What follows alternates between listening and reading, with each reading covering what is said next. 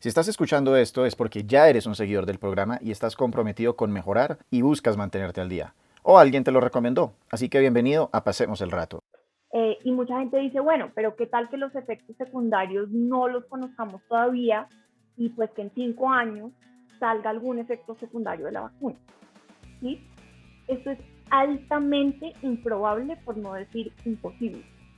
Eh, históricamente, en el estudio de todas las vacunas que se han desarrollado en la vida hasta ahora, hemos visto que si va a haber algún efecto secundario de la vacuna, este sucede en las seis semanas posterior a, a, la, a la inyección. No saber qué vacuna ponerse es preocupante, pero mucho peor es querer cuidar a alguien que tenga COVID y no saber cómo hacerlo. Esto es Pasemos el Rato, un espacio en el que hablo sobre distintos temas para que te enteres de todo y nunca te quedes fuera de la conversación. Yo soy tu anfitrión André Canayet y hoy conversamos con Mariana Rico sobre todo lo que necesitas saber del COVID-19. Hola a todos, espero que estén increíble y bienvenidos al episodio 19 de Pasemos el Rato. Hoy tengo un capítulo muy importante para mí, pues estaremos hablando de absolutamente todo sobre el COVID-19 a raíz del muy preocupante episodio que tuvimos, particularmente mi esposa embarazada con esta enfermedad, y les contaré exactamente qué fue lo que pasó a lo largo de este episodio. También les contaré lo que aprendimos como familia de esta situación y despejaremos junto a Mariana Rico todas las preguntas que ustedes enviaron a mi Instagram relacionadas a las vacunas, cuidado de contagiados, síntomas que desconocíamos y qué sucede exactamente en una UCI, entre otras cosas. Finalmente, antes de comenzar, quiero confesarles que esta experiencia me confrontó a una cantidad de cosas que ignoraba sobre la enfermedad y por eso sentí la obligación de hacer un podcast dedicado a este tema.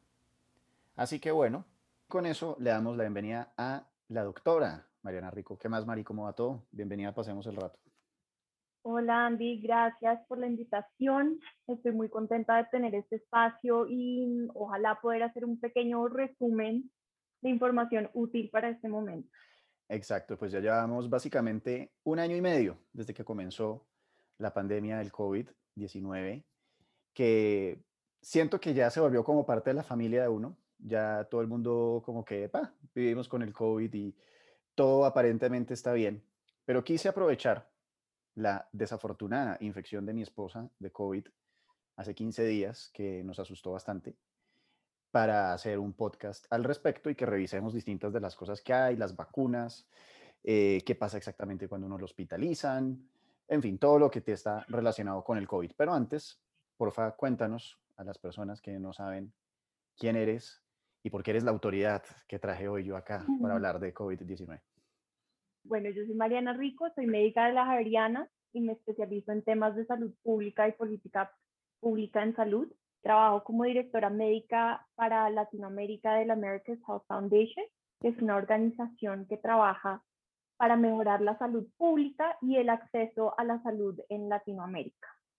Entonces, pues sí he estado bastante cercana al tema y yo creo que uno de los problemas con la pandemia es la cantidad de información con la que nos bombardean todos los días, ¿no? Y son tantas fuentes y tantas fake news y cosas que se vuelve complicado saber qué creer.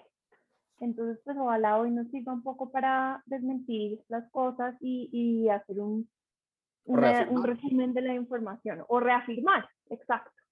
Excelente.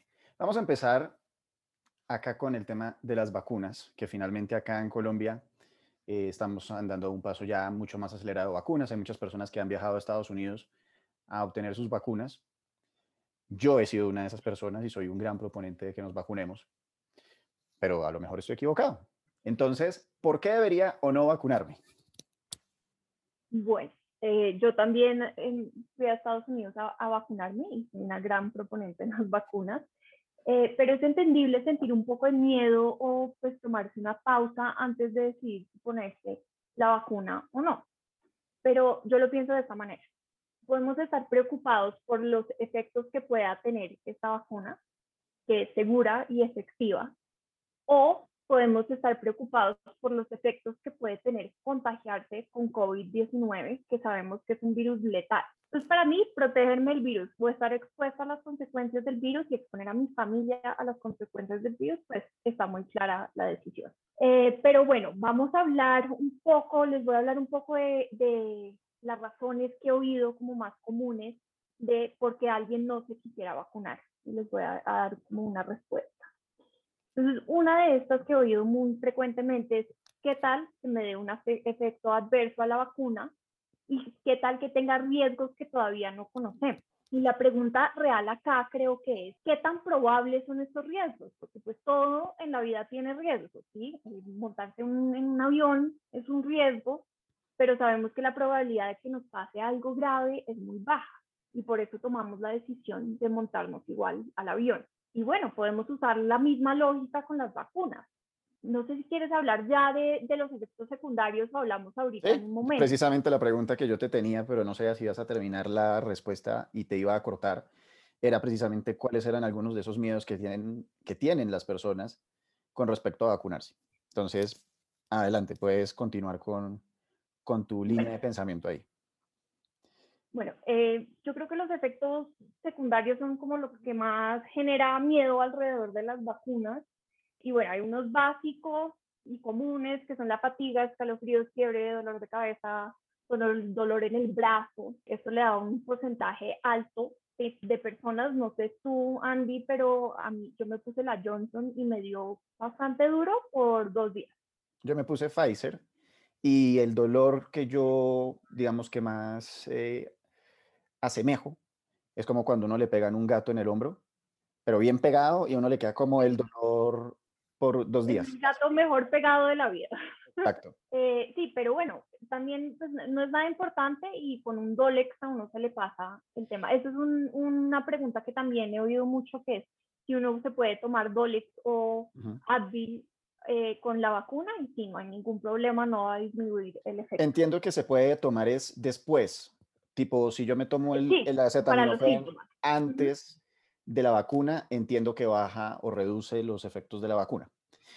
Hay una, digamos, de los efectos secundarios que siento es como la que más eh, le da miedo a las personas, que es el tema de los, de los trombos, de los... De los trombos, sí.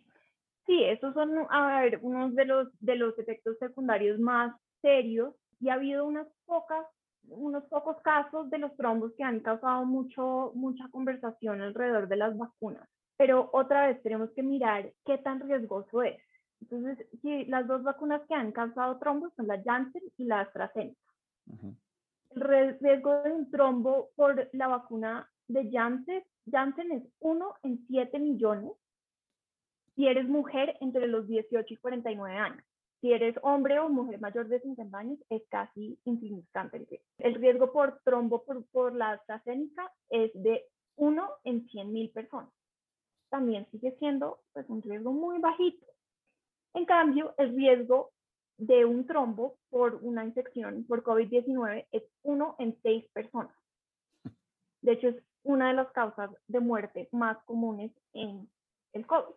Esta es una de las cosas más interesantes, digamos, que yo he podido entender más recientemente con respecto al COVID y es que no solamente es una enfermedad respiratoria, porque como que en la cabeza del público, y yo me meto dentro de ese público que consumía noticias y Twitter, etcétera, era como que o gripa insignificante o me ahogo pero nunca se mencionaba el tema de los trombos y de otro tipo, digamos, de consecuencias graves, de las cuales uno se viene a enterar es literalmente cuando se infecta o alguien cercano nos infecta.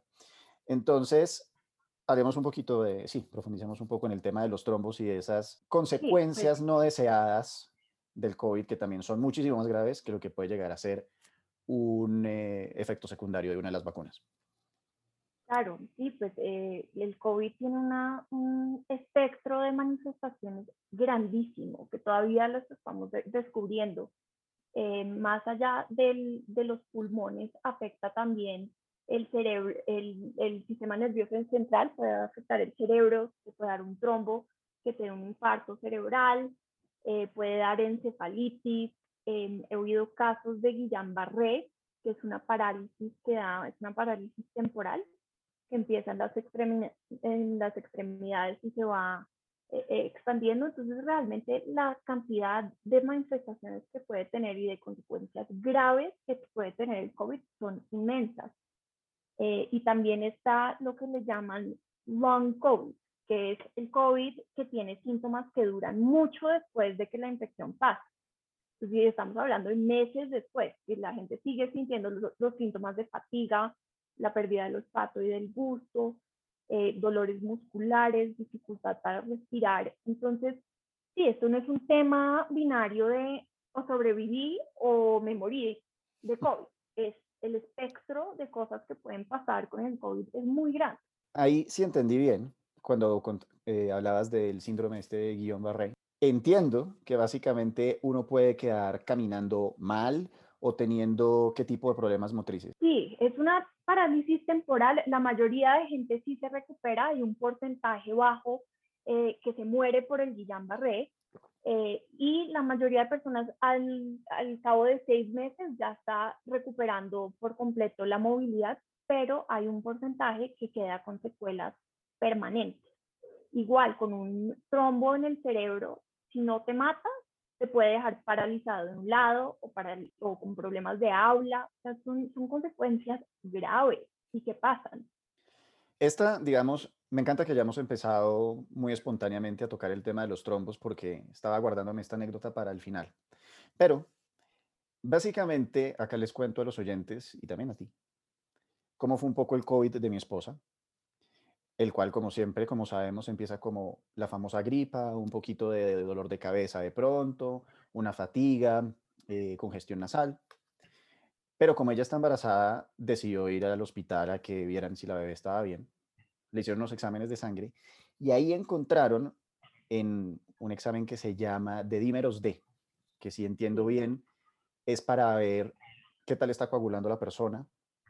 Y la encontraron altísimo, eh, digamos, el indicador. Básicamente lo que le estaba diciendo a los doctores era que ella estaba desarrollando trombos y se estaban desarmando en, en la sangre. Le tuvieron que medicar 15 días de anticoagulantes, un anticoagulante que no es fácil de conseguir porque hay muchas personas que lo requieren, así que tengan eso en mente, que inclusive las medicinas que pueden llegar a necesitar para tratar la enfermedad, pues no necesariamente están ahí a su disposición como, no sé, un Cebión y adicionalmente, voy a dar el precio maravilloso que se encuentra entre los 500 y 850 mil pesos que tuvimos que invertir en las eh, medicinas anticoagulantes. Entonces, inclusive, esto también lo, lo, cuento un poco para que se den cuenta de que las consecuencias no son solamente a punta como en el, en el mundo de la salud, sino también son económicas, también son desgaste mental, en fin. Entonces, ya que vimos todos estos efectos, eh, digamos, bastante preocupantes. ¿Cuáles son los beneficios de vacunarse? Porque entendemos que nos seguimos infectando, pero entonces, ¿para qué me vacuno? Sí, yo creo que acá lo que toca poner en una balanza es mirar muy objetivamente cuáles son los riesgos de vacunarme contra los riesgos de no vacunarme. Otra cosa que no hablamos ahorita que quiero tocar porque es un, tema que me han preguntado también mucho es si la vacuna causa problemas de fertilidad. Entonces, eh, porque es una preocupación pues, enorme, porque, porque la vacuna tiene RNA mensajero y entonces, ¿qué tal que afecte mi fertilidad? Y no, no hay ninguna evidencia que la vacuna cause problemas de fertilidad. En algunas mujeres han tenido unos cambios temporales, estamos hablando de uno o dos meses en la menstruación, pero la fertilidad no la afecta. Eh, y mucha gente dice, bueno, pero ¿qué tal que los efectos secundarios no los conozcamos todavía y pues que en cinco años salga algún efecto secundario de la vacuna? ¿Sí? Esto es altamente improbable, por no decir imposible. Eh, históricamente, en el estudio de todas las vacunas que se han desarrollado en la vida hasta ahora, hemos visto que si va a haber algún efecto secundario de la vacuna, este sucede en las seis semanas posterior a, la, a la inyección, a ponerse la vacuna. Y obviamente estas vacunas ya se han estudiado más de ese tiempo. Otra ventaja es que estas vacunas del COVID, miren, son las vacunas más estudiadas en la historia porque se las hemos puesto a millones de personas. Esto normalmente no pasa. Entonces, volviendo un poco a lo que hablábamos al principio, que la gente dice, pues es que la vacuna la desarrollaron muy rápido y por eso no me la quiero poner porque no quiero ser un conejillo de India, ¿cierto? Vean, los estudios de estas vacunas se hicieron en miles de miles de personas y ya hay millones de personas vacunadas, muchísimas más de las que mm, vacunas tradicionales que ya conocemos y todos tenemos puestas. Entonces, no se saltaron protocolos ni pasos en el desarrollo y el estudio de estas vacunas. Que es muy muy claro. La razón que es que estuvieron disponibles tan rápido es porque los, los, lo que se aceleró fue el papeleo de la aprobación, porque toda la atención y prioridad obviamente se le dio a estas vacunas. No entraron ahí a la, al final de la fila a un tema burocrático.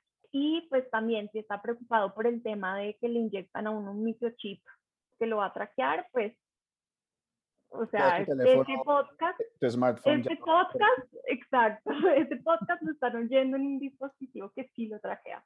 Entonces no se necesita una vacuna para eso. Eh, hay, varias cosas que me parecen muy divertidas. Eh, empecemos por la del chip y la privacidad. Y es, no entiendo dónde sale esta preocupación de las personas por ahora ser súper privadas cuando no tienen ningún problema en mandarse fotos desnudos con la pareja, cuando van a todas las tiendas con la localización puesta, cuando utilizan Uber, cuando utilizan eh, Rappi, cuando utilizan una cantidad de cosas que de hecho están tomando sus datos todo el tiempo y que conocen sus hábitos de consumo muchísimo mejor que lo que Bill Gates podría estar haciendo con el chip eh, absolutamente microscópico que le meterían a uno con, con la inyección. Empezando además que acá otro dato, no sé si ustedes saben, en este momento en Taiwán, que es el sitio en el que más hacen chips en el mundo, no están dando abasto para hacer los chips que necesitamos para los teléfonos. Entonces, ¿cómo ¿Ah, hacer pues, los chips para metérselos en las vacunas? Sí, o sea, de hecho puede que la producción de teléfonos y cosas eh, se reduzca en los próximos años porque no están dando el abasto que necesitan. Pues. sí, no, em, es, otra, cosa, otra cosa con el tema de las vacunas, sobre todo las de RNA mensajero, tengo entendido que de hecho además el trabajo ya estaba muy adelantado, porque esto es una investigación científica que se estaba haciendo más o menos desde 1992, que se estaba pretendiendo hacer una cura para, o una vacuna para el SIDA y otras enfermedades, y ese, ese proceso que adelantaron fue el que utilizaron para hacer estas, es decir, que no fue que en seis meses o en ocho meses sacaron de cero la vacuna, sino que además todo esto que describió Mari, pues ya venía con 20 años, digamos, de trabajo que dijeron, uy, esto queda perfecto para lo que necesitamos acá, hicieron copy-paste y bueno, sacaron adelante la vacuna. Sí, eh, exacto, esta tecnología ya existe hace décadas. ¿Qué significan los porcentajes de efectividad? Porque vemos que hay unas vacunas que les, que les dan el 66% de efectividad, a otras el 95%. ¿Cómo afecta eso? Bueno, eh, acá es un tema un poco complicado y creo que es el tema que menos eh, entiende la gente, pero bueno, vamos a tratar de barajar. Voy a usar el ejemplo de la Pfizer. Cuando hablamos de la efectividad en el caso de las vacunas del COVID, estamos hablando de qué tanto la vacuna disminuyó la probabilidad de que una persona se contagie. Entonces, la Pfizer tiene una efectividad del 95%, ¿cierto? Después Pero de no, ajá, después de las dos dosis. Pero eso no significa que de los vacunados, 95% no les va a dar COVID y a 5% sí. Eso no significa eso. Lo que significa es que si comparamos a una persona vacunada con una persona no vacunada, la persona que recibió la vacuna de Pfizer tiene 95% menos riesgo de contagiarse comparada con la no vacunada. ¿Sí? O sea, en otras palabras, es 20 veces menos probable que las personas vacunadas con la Pfizer les dé COVID que a una persona que no está vacunada.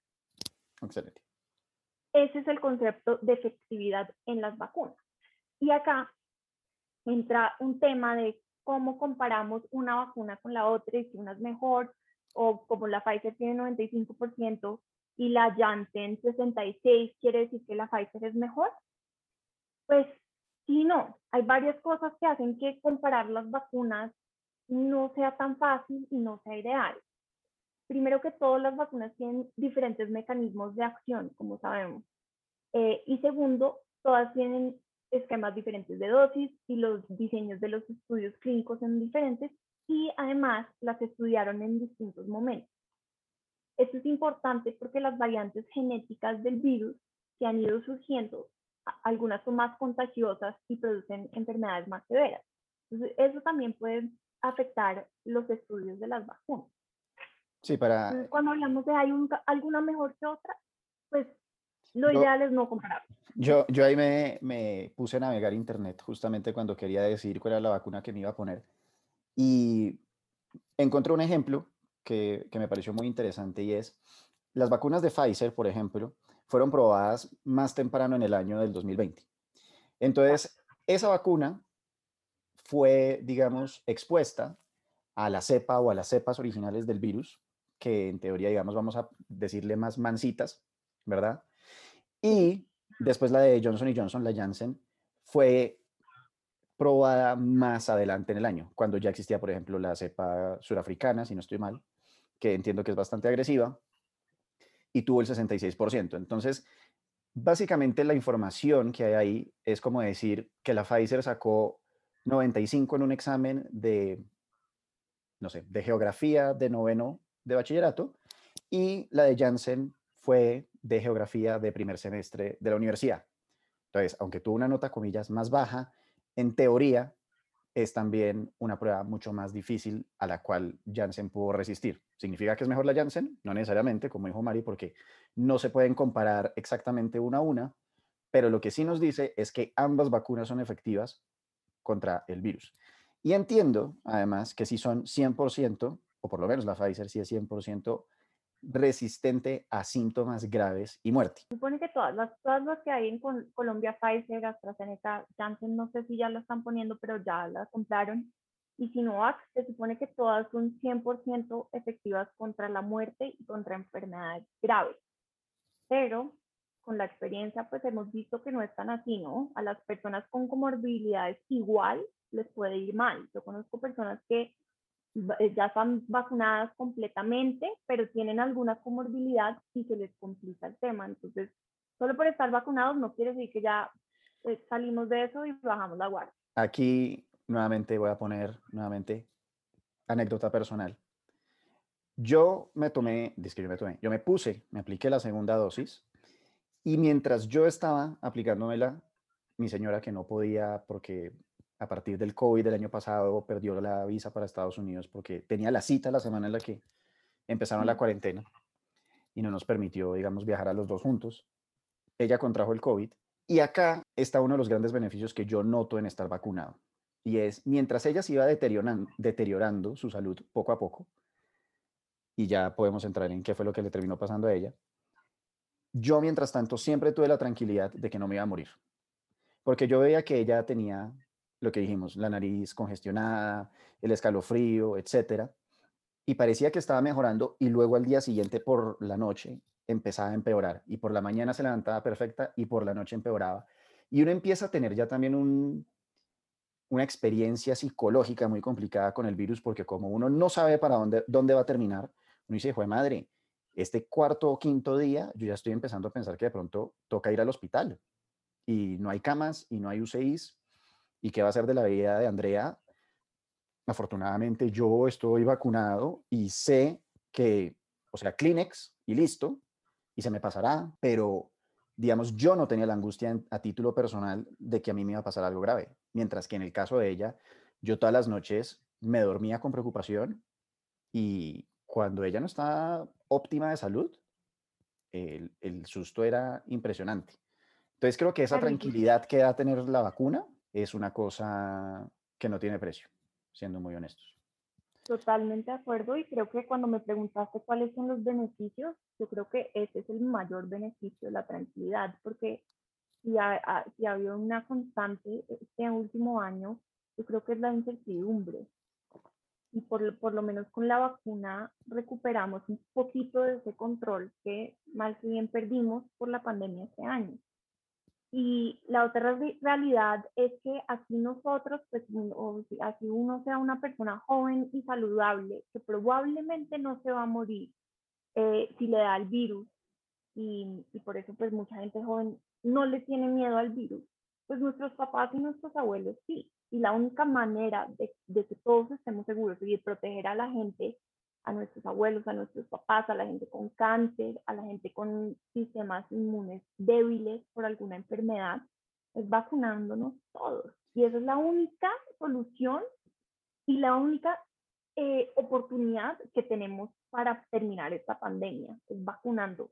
Y esa es una de las cosas, digamos, interesantes y preocupantes de la pandemia, que es que siento que ha sido un, ¿cómo decirlo?, ha sacado a flote el egoísmo que tenemos los seres humanos. Porque básicamente la, el pensamiento que yo noto que hay allá afuera es, yo soy joven, a mí no, no me va a dar nada, está bien, yo me voy de rumba, it's fine, yo lo voy a lograr, yo voy a salir adelante, a mí no me va a pasar nada, que se pudran esos viejos, pero esos viejos pueden ser los papás o los abuelos o las mamás o los hermanos de otras personas. Pero además entremos un poco en el tema de que a los jóvenes supuestamente no les pasa nada. Yo soy una persona que, como creo que ya se dieron cuenta, me tomo bastante en serio mi salud y a comienzo de este año, que cumplí 36, fui a hacerme un chequeo médico en la Shairo, que, si no estoy mal, es el referente en cardiología en Colombia, o uno de los referentes. y uno ya, durante el examen, una de las personas con las que tiene consulta es con la directora de cardiología de la clínica, es decir, es una de las personas que más sabe de cardiología, en Colombia por lo menos. Y ella llegó y me dijo a mí, usted no sabe el estado lamentable en el que yo he visto personas de su edad o menor o menores aquí en el hospital. Y ahí fue que ella me dijo el tema de los trombos, me contó el tema de las personas eh, del Guillén Barré, que me dice, salen de acá en una silla de ruedas, que no pueden caminar. Cosas así por el estilo. Entonces, pues esto es un poco un mensaje para las personas que somos jóvenes o nos creemos que somos invencibles, que se tomen un poco más en serio el tema. Y que además también tomen en cuenta que ustedes pueden contagiar a alguien que sí se puede morir. ¿Cuánto tiempo de inmunidad sabemos o creemos o estimamos que nos den las vacunas? Bueno, esto todavía se está estudiando, pero ya hay algunos estudios que confirman que hay buena inmunidad para la Pfizer y la Moderna. Entonces, porque son las primeras que, que salieron, entonces son las que de las que más sabemos. Tiene más datos. Exacto. Em, de más de 90% a los seis meses después de la segunda dosis. Entonces, pues ya vamos en seis meses. Este estudio salió el primero de abril, entonces pues ahí vamos con eso. Eh, los anticuerpos en la gente que les dio COVID, o sea, los anticuerpos producidos naturalmente, eh, por decirlo así, por la, por, por la infección, pueden durar hasta ocho meses, pero también pueden durar mucho menos. Esto tiene que ver con mil variables. Entonces, pues eventualmente está claro, lo que sí está claro es que vamos a necesitar una dosis de refuerzo eventualmente y probablemente con algunas modificaciones genéticas a la vacuna para cubrir mejor las nuevas variantes que de hecho están afectando más fuertemente a los jóvenes. Como la India, por ejemplo, que oí o leí mejor, que inclusive logra desarrollar gangrena. Qué cosa tan maravillosa. Sí, cada vez se, revolucionan. Pero bueno, la, la variante que, que, inició en India o la Delta, es mejor decirle la variante Delta como para evitar estos estigmas del virus de China. Exacto. Entonces sí, se desarrolló, se detectó por primera vez en la India, pero es la variante Delta. Em, y van a seguir saliendo más. Precisamente cada vez que el virus infecta a alguien tiene una oportunidad para mutar y la mayoría de estas mutaciones son inofensivas, pero a veces sale una que nos preocupa, como esta, eh, que es la variante Delta. Hasta el momento, pues hay varias variantes preocupantes, como la que lo clasifica la CDC, em, que quiere decir que causan una enfermedad más severa, son más contagiosas eh, y pueden tener eh, menor respuesta a la vacuna, o sea, la vacuna puede ser menos efectiva contra estas variantes. ¿Qué le pasa a una persona, por ejemplo, que, digamos mi caso, yo creo que además yo soy uno de los casos más excepcionales en este aspecto y es, yo de hecho me logré poner la segunda dosis y me imagino que a los cuatro días me habré infectado por estar cuidando a mi esposa, etc. ¿Qué pasa con mi vacuna ahí? ¿Se daña el efecto de la vacuna? Eh, voy a quedar, por el contrario, como con una tercera dosis porque tengo primera dosis, segunda dosis y la infección normal? Sí, pues vas a quedar, o sea, si tú te infectas, tú sabes que te infectaste. Pues yo cuidado tus No me hice un PCR, pero pues me imagino. pero tuviste síntomas o algo. Sí, tuve mucha congestión, los ojos me ardieron como Ok, si tuviera, eh, como, no sé, como un gas lacrimógeno, por decir algo, durante media hora, cosas así por el sí. estilo. Sí, pues a ver, tu caso eh, sí es un poco excep- excepcional. em, uno estando vacunado se puede contagiar de COVID, sí. Obviamente tú no habías cumplido las dos semanas después de la segunda dosis como para ya tener eh, protección total, pero no, no pasa nada, o sea, no se daña tu va- vacuna, igual vas a tener los anticuerpos que seguramente estimuló tu sistema inmune por estar expuesto al virus y los anticuerpos de la vacuna también. Em, O sea que lo eso importante es ponerse las dos dosis, sí, preferible en el, en el tiempo que le sugieren a uno, que son las tres semanas, y una vez pase eso, digamos que ya uno se puede hacer un examen de sangre en el que le dicen cuántos anticuerpos tiene o algo así. No, no. Esto es totalmente equivocado porque los anticuerpos que eh, detectan las la mayoría de pruebas de anticuerpos eh, son diferentes a los anticuerpos que genera la vacuna, porque es, unos son anti-spike, que son los que eh, genera la, la vacuna que es contra la proteína spike del virus, y los eh, que detectan las pruebas son los que generan la enfermedad, que son antinucleósidos, que es Ok, como la cubierta del virus. ok, sí Entonces, entendí hay algunos, por los sí, nombres. El anti-spike vendría siendo las espinitas que tiene el virus que hemos visto, que es un círculo con, unas, es con los una chuzos. proteína, sí, Ujú. es una, es, es una proteína que tiene el virus Y que los ayuda a son contra el círculo, que es de hecho el virus. exacto, contra Ok, la capa. perfecto. Entonces, ahora seguimos. Creo que ya cubrimos bastante bien el tema de las vacunas. Eh, pero si uno no se quiere contagiar, porque igual, qué susto, estoy vacunado, pero igual quiero ser lo más precavido posible. ¿Qué se sabe del contagio? Toda esa, digamos, parafernalia que había de ponerle alcohol a las superficies, lavarse, etcétera. ¿Qué tanto nos contagiamos por tocar superficies contra el famoso, digamos, spray de gotículas de un estornudo o algo así? Bueno, eh, ya sabemos que la vía de transmisión más común es por el aire, es decir, cuando la gente habla, tose, estornuda, eh, salen unas partículas chiquitas llamadas aerosoles que llevan al virus y cualquier persona que esté dentro de dos metros lo puede inhalar y contagiar. Em, en las superficies porosas el, el virus dura muy poco, de minutos a horas pero en las superficies duras, como por ejemplo el acero inoxidable, puede vivir hasta tres días. Eh, uno sí se puede infectar si, si se toca una superficie infectada y después se toca la nariz o la boca o los ojos, pero es raro. Es menos común de lo que pensábamos inicialmente. Al principio de la pandemia pensamos que era una vía de, de transmisión muy importante y pues nos hemos, hemos dado cuenta que no es tan eh, probable esta vía de contagio. Sin embargo, a mí me parece que los hábitos de higiene que se han desarrollado con la pandemia los deberíamos mantener realmente. Sí, pues Eh, o sea, ahorita que hablamos un poco del egoísmo, el egoísmo no solamente se nota en que se jodan los demás que se contagiaron, sino también un poco en ese tema de, ay, qué pereza, y echar alcohol en la mesa del comedor, cosas así por el estilo. Eso también es egoísmo y precisamente eso es una de las cosas que yo siento que el virus como que explota más. Nuestra debilidad por estar cómodos, nuestra debilidad por quejarte era tener el, taca- el tapabocas puesto, todo ese tipo de cosas. Quejarte era tener COVID. o sea, Exacto.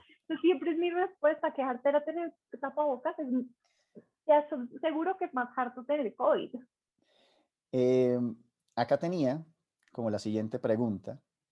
Hay mucha información sobre cómo prevenir el contagio, pero cero de qué hacer cuando uno se contagia. ¿Qué hacer? Bueno, eh, lo primero es confirm- confirmar la infección, ¿no? Si uno tiene síntomas o ha estado en contacto con alguien con COVID, toca hacerse la prueba para confirmar la infección. Si sale positiva, toca aislarse de inmediato.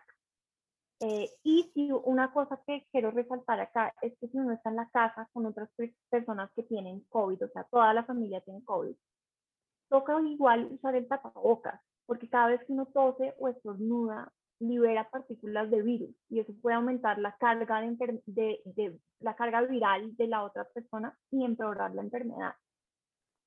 Em, pero bueno, si no hay síntomas... sí, no, te iba a decir, ya que estabas hablando de eso, de las partículas volando en el aire, yo, tip acá para las personas, de una persona que cuidó una, a otra con COVID, cómprense el visorcito, ese de plástico que hay, porque a veces, por ejemplo, yo llegaba y abría la puerta para o traer la comida o traerle agua o sacar alguna cosa.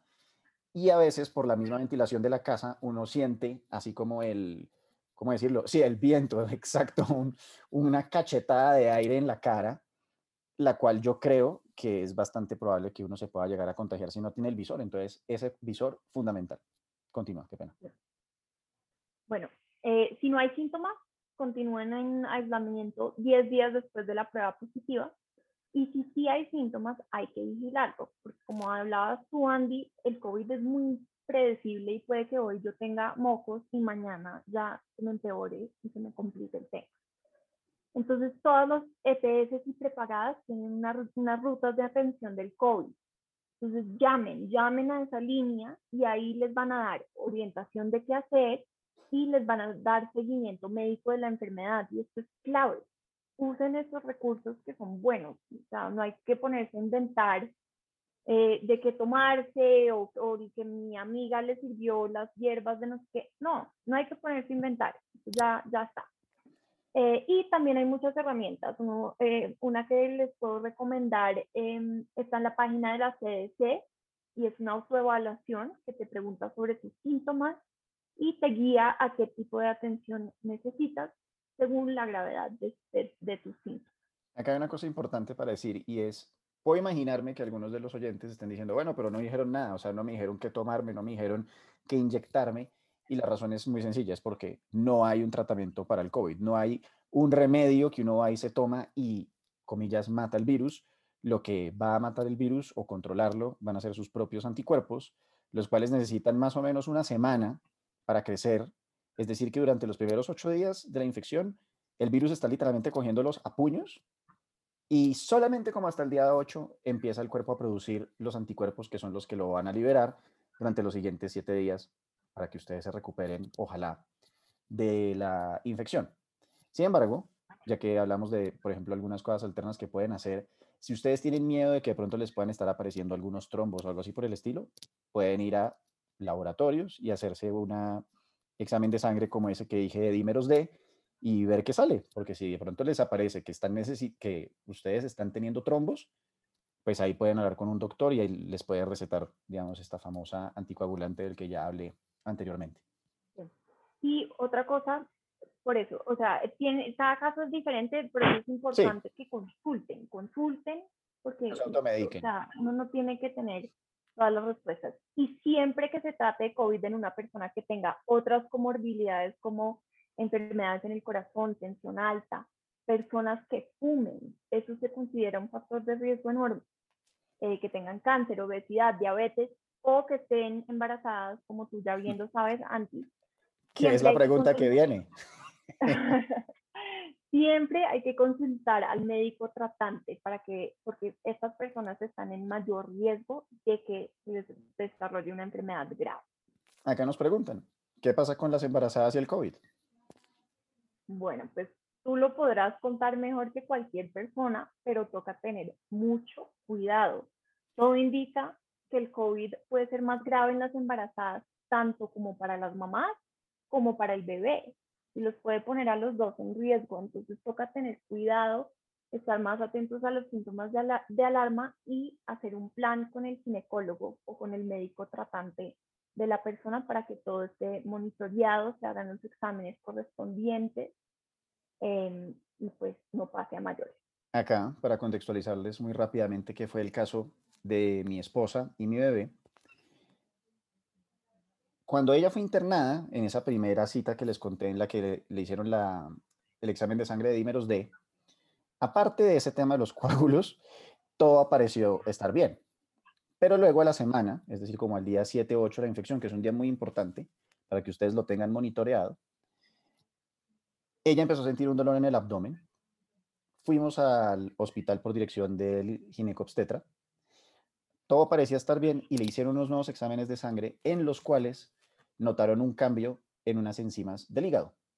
Entonces, acá otra de las sorpresas que hablábamos, el COVID no solamente da en los pulmones, también, eh, y no solamente el sistema nervioso, sino también en el caso de las embarazadas, le, les puede pegar en el hígado.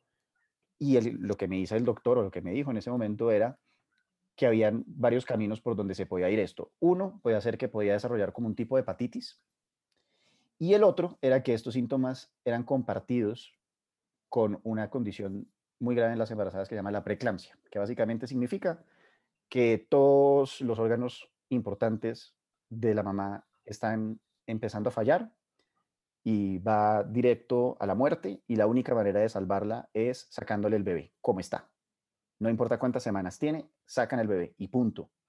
Entonces, pues ese fue un día bastante eh, de pesadilla para mí, para nosotros, pero ella, digamos, el médico justamente la protegió de saber esta información para no darle más estrés. Y afortunadamente, después de 24 horas de monitorear su orina, se dieron cuenta que afortunadamente no estaba pasando nada con el tema de la preeclampsia. Empezó a estabilizarse, la pudieron mandar a la casa y ya, superado el tema. Pero digamos, esa es una de las cosas. ¿Qué pasa con las vacunas? Entiendo que en Colombia todavía falta un poquitico para que lo aprueben, pero en Estados Unidos sí vacunan a las embarazadas con las vacunas de RNA mensajero, eh, es decir, Moderna y Pfizer. Sí, ya hicieron estudios porque pensaron que al, al principio pensaron que la que de pronto la vacuna podía pasar por la placenta, pero hicieron los estudios y después de mirar a las pacientes vacunadas y las no vacunadas, las placentas seguía exactamente igual y pues no pasaba nada.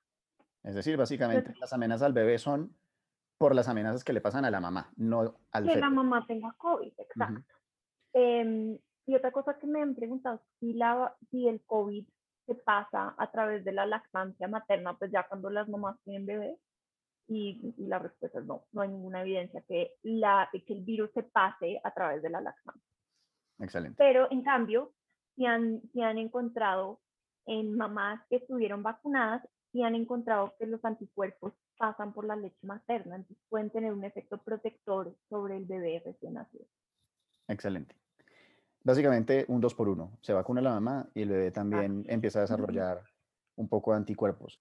¿Qué síntomas debo estar atento antes de ir al hospital? Es decir, ¿cuáles son esos síntomas de alarma en los que yo digo, ok, mi papá, mi hermano, mi mamá, etcétera, está yendo como por el camino equivocado directo a una UCI? Bueno, em, hay varios. Como tú decías, el, eh, o pues como ya hablamos, el COVID afecta muchos sistemas diferentes.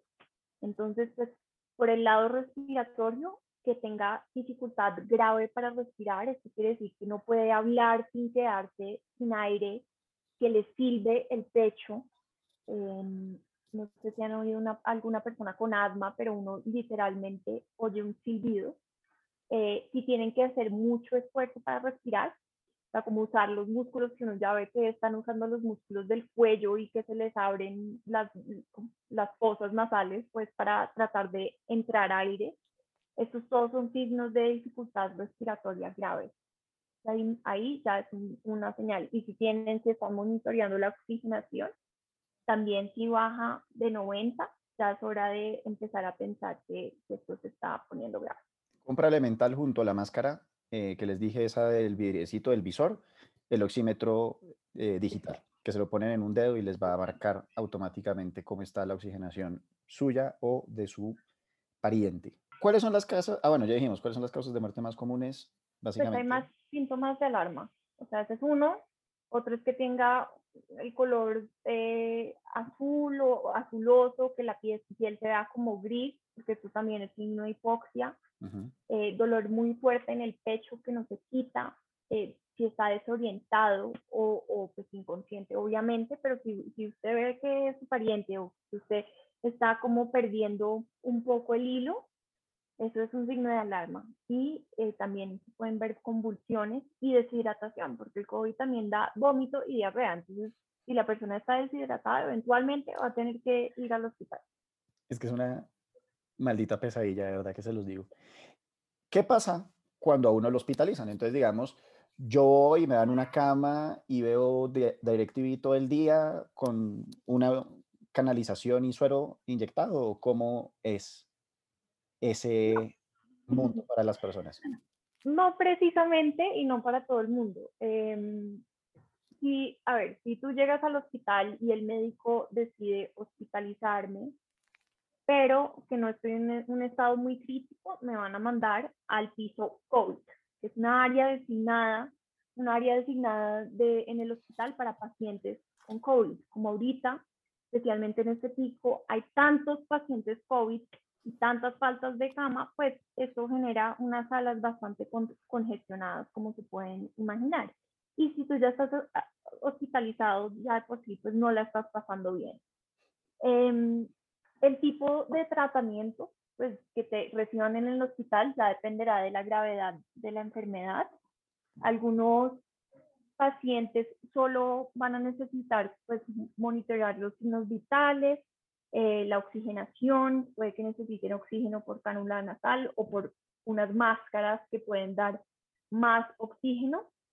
Eh, y pues los exámenes, ¿no? Pero el, el, tema es que pues cuando uno está hospitalizado ya también eh, con una enfermedad más moderada o severa, pues está el riesgo que necesiten UCI, que necesiten intubación y ahí ya entramos a ligas mayores.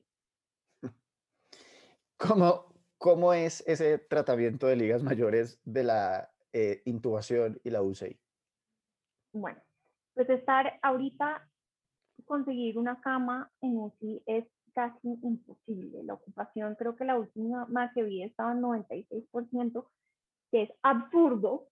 Em, y pues cuando una persona ya necesita un respirador o un ventilador es porque ya no tiene la capacidad de eh, respirar solo, obviamente. Entonces lo que hace el respirador es que empuja, hace crea presión positiva dentro de los pulmones para generar la entrada de aire. Em, y lo que pasa es, pues primero, esto normalmente solo pasa en, cuidados intensivos, pero ahorita pues como no hay cama, está pasando en intermedios y hasta en, en hospitalización normal. Entonces, eh, lo que hacen es ponerle anestesia general al paciente y le meten un tubo que pasa por la tráquea y este tubo va a estar conectado al ventilador para respirar por el paciente. Eh, los pacientes pueden durar... Entiendo que el paciente lo inducen a, coma, creo. Bueno, pues eh, lo ideal obviamente con una, con una intubación y pues con un ventilador, como los pacientes pueden durar varios días o semanas con el ventilador, lo ideal es que estén despiertos y calmados. Pero con un tubo en la garganta esto no es muy fácil y normalmente tienen que sedar a los pacientes. El, la, el, o sea, los comas inducidos ya es si la enfermedad está más grave y el cuerpo necesita estar en coma para recuperarse, pero seguramente van a estar por lo menos sedados. Y cuando ya pasan eh, más de dos semanas, dos o tres semanas con el ventilador, los pacientes normalmente necesitan una traqueostomía, que es que le hacen un huequito, una cirugía, se hace un huequito en la tráquea para pasar el tubo por ahí y ahí se conecta al ventilador. Em, y esto, pues, las traqueostomías normalmente no son permanentes, eventualmente se cierra, pero pues ya eso, obviamente, un procedimiento mucho más serio.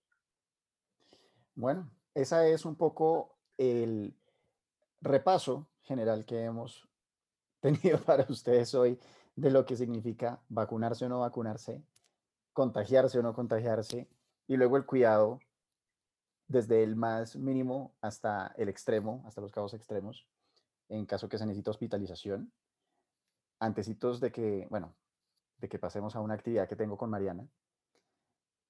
Quiero recordarles que también cuidar a una persona con COVID requiere muchísimo trabajo. Si a ustedes no les gustaba lavar platos, van a lavar 10 veces más platos porque tienen que lavar los 20 segundos cada esquina como tiene que ser, etcétera, etcétera. Deben comprar, obviamente, o yo recomiendo que compren eh, cubiertos y platos desechables para evitarse muchos dolores de cabeza. Tienen que lavarse las manos todo el tiempo, tienen que tener el tapabocas puesto básicamente todo el tiempo. Tienen que tener cuidado en su casa todo el tiempo. Es decir, que lo que ustedes odiaban hacer en los buses, en la oficina, en la calle, en el banco, en el estadio, en todas partes, ahora les toca hacerlo en la casa. Solamente como dato adicional. Y ahora vamos a pasar a la actividad final, que va a hacer unas preguntas a Mariana. Y se llama Cosas que prefiero a tener COVID. Ella va a decir sí o no a esto. Hacer fila en Avianca para cambiar un tiquete aéreo. ¿Prefieres eso a tener COVID? Sí. ¿Prefieres tener chucha o sobaco que llaman en una primera cita? Sí, prefiero. ¿Prefieres repetir tu tesis de grado a tener COVID? Pues no hice tesis de grado, pero repetiría la carrera, yo creo, antes de tener COVID. ¿Conoces la canción Ropa Cara de Camilo? Sí. ¿Prefieres repetir en loop esa canción, Ropa Cara, 12 horas consecutivas a tener COVID? Uf, eso está dura. Bueno, Mari, muchísimas gracias por estar acá en Pasemos el Rato. Espero que todo siga andando muy bien, que sigas invicta del COVID, tú y tus familiares. Y te agradezco nuevamente por haber estado con nosotros. Bueno, Andy, mil gracias por la invitación y un mensaje final para todos. Realmente la vacunación es la única manera que vamos a salir de esto y determinar la, la pandemia. Entonces, cuando les llegue el momento a ustedes de decir si se van a vacunar o no, espero que tengan todas estas recomendaciones en cuenta y también asesoren a sus papás y a las personas a su, a su alrededor sobre la vacunación y la importancia de la vacuna. Muchas gracias, Mari. Besos. Bueno, chao, Andy. Bueno, esa fue Mariana Rico. Y si se quedaron hasta este momento, significa que pasaron un muy buen rato. Quisiera rescatar de este episodio que aunque la situación es muy complicada para todos, existe una buena esperanza de que la superemos, pero solamente si tomamos la decisión correcta de vacunarnos. Y espero que este podcast los haya ayudado a entender mejor a lo que nos estamos enfrentando realmente. Aprovecho para hacerle un llamado a todos ustedes los que tienen sangre A positivo, como mi esposa y yo, la cual está comprobado que detenerla incrementa las posibilidades de desarrollar una enfermedad de COVID más severa. Les recomiendo otras entrevistas interesantes que he hecho, como la del episodio 11 con Juliana Barreto, si quieren oír algo sobre emprendimiento, o el episodio 14 con Ariel Ávila si les interesa el tema de actualidad política, de la misma manera que el 12 con Gabriel Santos.